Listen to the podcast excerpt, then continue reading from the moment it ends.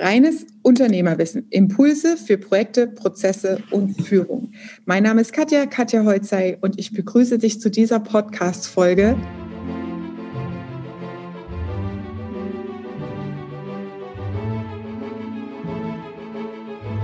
Als idealen Tag hast du im Optimalfall wirklich so einen kleinen Standard für dich entwickelt.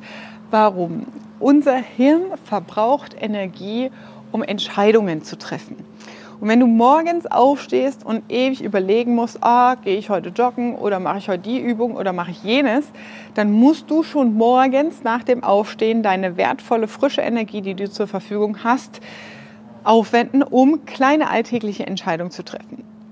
Das, was Erfolg ausmacht, ist am Ende solche Routinen zu etablieren, um deine Energie für deine strategisch-unternehmerischen Entscheidungen aufzusparen.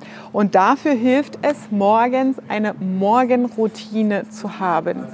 Das ist der Hintergrund dessen, dass man Energie spart und Energie erstmal sammelt in den Tag hinein. Das ist eine gute Uhrzeit für mich zum Beispiel zwischen 5 und 8 Uhr morgens in der Morgenroutine etwas lesen, sich weiterbilden, Sport machen. Ich brauche immer ganz viel frische Luft morgens. Mache das auch mit meinem Hund, gehe mit dem Gassi und habe dann da meine Reflexionszeiten und äh, das Thema geistige Hygiene, also ähm, Fokuszeiten, Erfolgstagebuch und solche Sachen. Das passiert bei mir in den frühen Morgenstunden.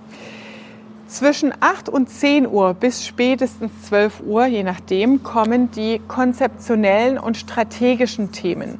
Das heißt, wenn ich jetzt wieder zum Kunden fahre, ähm, die Woche steht wieder Hamburg an, dann überlege ich mir, wie gestalte ich die Agenda, welche Probleme haben die letztendlich und wie kann ich da das Beste rausholen an so einem Tag. Das ist Konzeptionsarbeit, wo du dir Gedanken machst über das Ergebnis deines Kunden, um beste Leistung zu ergeben. Strategische Arbeit ist natürlich deine eigene unternehmerische Arbeit Fortschritt. Das heißt, das ganze Thema Kennzahlen, Auswertung anschauen, Marktbeobachtung, Marktanalysen, Fachberichte, das gehört auch in die strategische ähm, Themen mit rein. Das heißt, das ist alles, was bei mir morgens stattfindet, vormittags. Und dann gibt es nochmal die Trennung nach 10 und nach 12. Das heißt, nach 10, je nachdem vom Tagesrhythmus, was gerade gefragt ist, findet entweder weitere konzeptionsstrategische Content-Themen statt oder aber es sind teaminterne Rücksprachen, wo auch meine Konzentration gefragt ist, Mitarbeiterrücksprachen, Mitarbeitergespräche, KPI-Kennzahlen durchsprachen. Das ist das, was ich in, alles in den Vormittag reinpacke. Das heißt, hier kommen die Themen rein, die deinen unternehmerischen Erfolg voranbringen. Das heißt, das, was du aus deinem Zielebild, aus deinen Quartalszielen abgeleitet hast, zahlt das auf mein Ziel ein. Das muss morgens stattfinden. Alle anderen Themen lege ich in den Nachmittag. Das heißt, hier sind bei mir immer die operativen Themen, Kundentelefonate, Videokonferenzen, versuche ich alles in den Nachmittag zu legen. Das heißt, hier arbeitest du sehr intuitiv aus der Erfahrung natürlich heraus, deinem Erfahrungsschatz. Und hier bist du halt wirklich absolut in der Konzentration ohne Störung. Hier bin ich auch ansprechbar für das Team, für Rückrufe, für Telefonate.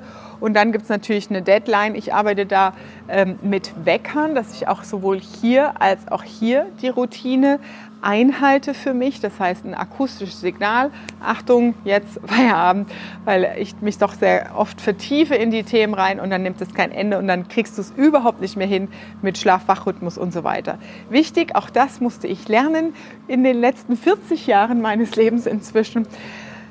Sieben Stunden Schlaf ist ein Muss. Ja, ich habe früher oft äh, da Raubbau gebildet und bin mit vier und fünf Stunden gut ausgekommen. Aber ich durfte lernen, sieben Stunden ist das Optimum, das der Körper braucht, um in der Tiefschlafphase sich wirklich zu regenerieren. Und gerade für solche Leute wie mich, die extrem in der Performance und Power nonstop unterwegs sind, Unlimited ist es wirklich wichtig, sich da auch zu diesen Ruhezeiten zu zwingen. Das heißt, wenn du das jetzt mal durchrechnest, mit Aufstehen, ins Bett gehen und so weiter, ähm, passt das ganz gut für den idealen Tag. Punkt ist, wenn du deine Selbstorganisation umstellst auf so einen Rhythmus, wird es nicht durchgängig so klappen. Was aber hilfreich ist für dich, wenn du einen Wochenrückblick machst, dass du auch hier eine Strichliste führst und sagst, von sieben Tagen habe ich diese Woche dreimal geschafft, meinen idealen Tag einzuhalten. Als ich mich trainiert habe auf sieben Stunden Schlaf, habe ich in unserem Daily Board tatsächlich das auch als Kennzahl hinterlegt und wöchentlich, täglich ähm, getrackt, täglich eingegeben, aber wöchentlich ausgewertet. Wie oft habe ich es geschafft, wirklich meine sieben Stunden hinzubekommen? Und so kommst du in die Veränderung, in die Umsetzung, für dich in der Selbstorganisation voranzukommen, indem du halt wirklich ein Idealkonzept für dich definierst und dann auch die Erfolge feierst, auch mögen sie noch so klein sein, dran festhältst, durchhältst und mindestens mal vier Wochen so durchläufst.